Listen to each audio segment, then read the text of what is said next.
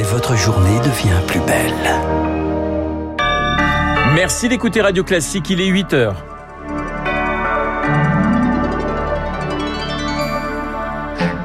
La matinale de Radio Classique avec Renaud Blanc. Le choix de la terreur, c'est la stratégie de la Russie après le bombardement d'un centre commercial en Ukraine. Au moins 18 morts et des dizaines de blessés. Porter un masque dans les transports, un devoir citoyen, l'appel de la ministre de la Santé face au retour du Covid. Et puis, la droite dans le rôle de faiseur de roi. Elisabeth Borne reçoit le président du groupe Les Républicains à l'Assemblée dans moins d'une heure. Radio.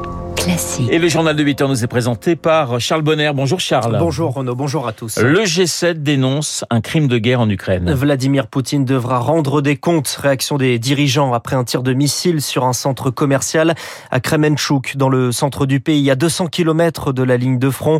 Le bilan revu à la hausse ce matin, 18 morts, des dizaines de blessés.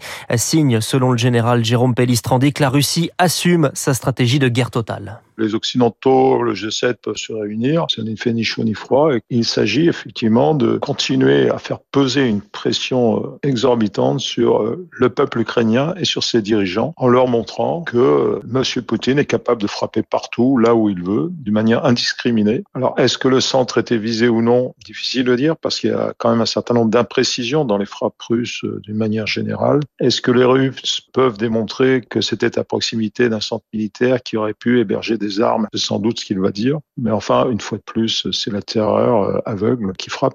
Voilà, c'était euh, Jean-Paul Paloméros, le général, euh, propos recueillis euh, par Rémi Vallès. Après cette frappe, une réunion du Conseil de sécurité de l'ONU est prévue ce soir à 20h. La France va augmenter son aide militaire à l'Ukraine avec la livraison de véhicules blindés.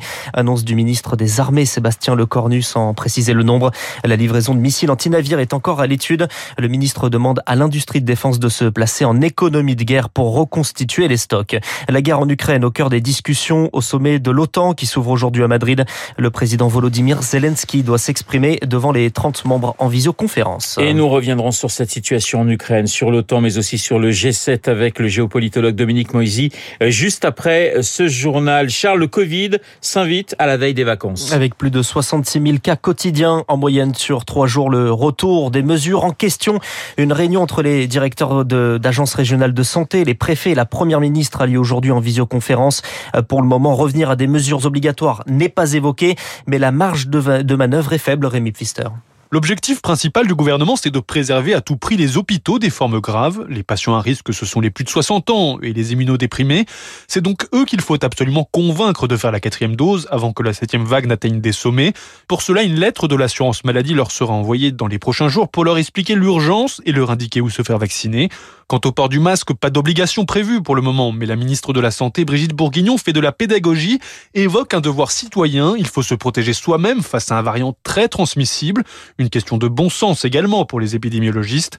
Face au pic de la vague annoncé pour début août, le gouvernement pourrait également reconduire l'obligation du pass sanitaire, mais uniquement pour entrer sur le territoire. Enfin, qu'en est-il d'une grande campagne vaccinale pour tous à la rentrée? Pour le moment, tant qu'un vaccin universel de nouvelle génération qui bloque les contaminations n'est pas disponible, le bénéfice serait pratiquement nul selon les scientifiques. Une remontée des cas en pleine crise des urgences. Le CHU de Bordeaux entame aujourd'hui une grève illimitée, grève également des psychiatres hospitaliers. Autre rendez-vous euh, dans l'agenda d'Elisabeth Borne, cette rencontre dans une heure avec le patron des députés Les Républicains. Olivier Marlex attendu à Matignon, courtisé par le gouvernement pour atteindre la majorité absolue à l'Assemblée, mais réticent à l'idée de signer un accord, ne pas être la route secours d'un macronisme affaibli, pour reprendre les mots d'une tribune des présidents de groupe Les Républicains au Parlement. Les discussions se poursuivent. Victoire Fort, au risque de s'interroger à quoi elles peuvent bien servir. Ces entretiens doivent d'abord permettre à Elisabeth Borne de s'imposer et de faire taire les mauvaises langues. Mais la situation peut-elle évoluer sur le fond? Non, s'accorde la majorité des parlementaires. Personne ne va signer un pacte avec le gouvernement. Les socialistes ne vont pas fracturer leur union et la droite est plus utile dehors que dedans, décrit un ancien ministre. La première Première ministre devrait néanmoins être claire sur les lignes rouges des uns et des autres concernant la loi sur le pouvoir d'achat et pourra se positionner sur le vote de confiance. Si elle obtient l'abstention du groupe LR, elle y va. Sinon, il n'y aura pas de vote, décrypte un proche du président.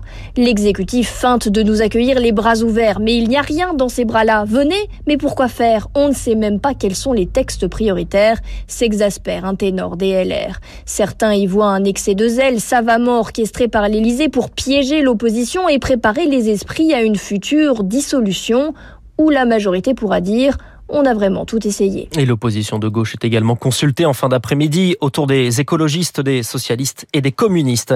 Yael Braun-Pivet va monter au perchoir, sauf surprise, elle sera élue aujourd'hui présidente de l'Assemblée nationale à l'ouverture de la nouvelle législature.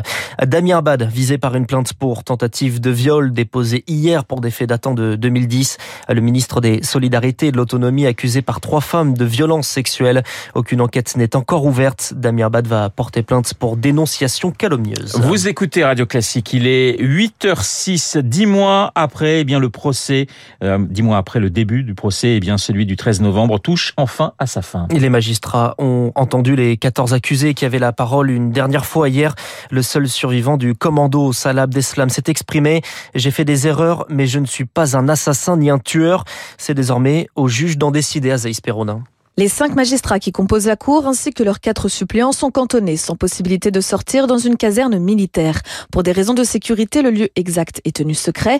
Pendant 48 heures, ils vont débattre de la culpabilité de chacun des accusés. Ça peut sembler court après 148 jours de procès, mais pour Christian Saint-Palais, avocat de l'un de ces accusés, c'est suffisant. Il faut dire que euh, neuf mois d'audience, euh, ce sont neuf mois de travail quotidien. Les juges sont des juges professionnels. Donc ils ont pris beaucoup de notes, bien sûr, et ils ont, je dirais, construit leurs convictions. Il est vraisemblable qu'ils ont déjà progressé dans leur raisonnement. Les magistrats ont à leur disposition tout le dossier d'enquête et une liste de questions dont certaines devraient être plus débattues que d'autres. Celle de la coaction pour l'un des accusés alors même qu'il n'était pas sur la scène du crime. Il y a également la question de la complicité qui se pose pour certains des accusés alors même qu'ils n'étaient pas sur le sol français. Et puis il y a toutes les discussions sur l'association de malfaiteurs terroristes.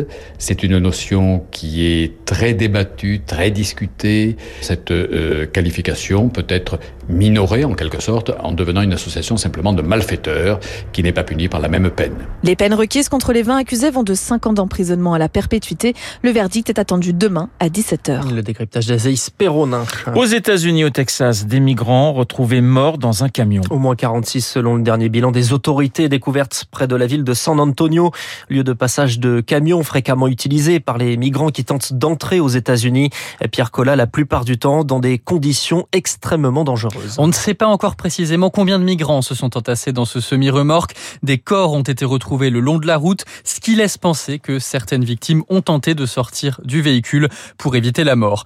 Il a fait plus de 39 degrés hier à San Antonio. On ne peut qu'imaginer la température à l'intérieur du conteneur où le système de refroidissement de la remorque ne fonctionnait pas et où les passagers n'avaient pas d'eau. C'est un ouvrier travaillant non loin de là qui a donné l'alerte vers 18 heures. Il a entendu un cri mais n'a pu que constater l'horreur. Trois personnes qui n'étaient pas dans le camion ont été interpellées. Ce n'est pas la première fois qu'un tel drame arrive dans la région. En 2017, dix personnes étaient mortes dans les mêmes conditions à San Antonio, mais de mémoire des autorités locales, c'est de loin le plus tragique. Pierre Collat et puis du sport, Julien Alaphilippe, absent des routes du Tour, le chouchou des Français de retour de blessure n'est pas sélectionné par son équipe Quick Step. Le Tour euh, commence ce vendredi à Copenhague, au Danemark. Et puis c'est un col à franchir. La Française Harmonitane, 113e mondiale, affronte à Wimbledon Serena Williams, légende du tennis, pour grand retour de l'américaine en Open. C'est à 18h. Merci Charles, Charles Bonner pour le journal de 8h. Il est 8h09 sur Radio Classique. Dans un instant, mon invité, le géopolitologue Dominique Moisy. Auparavant, l'édito politique signé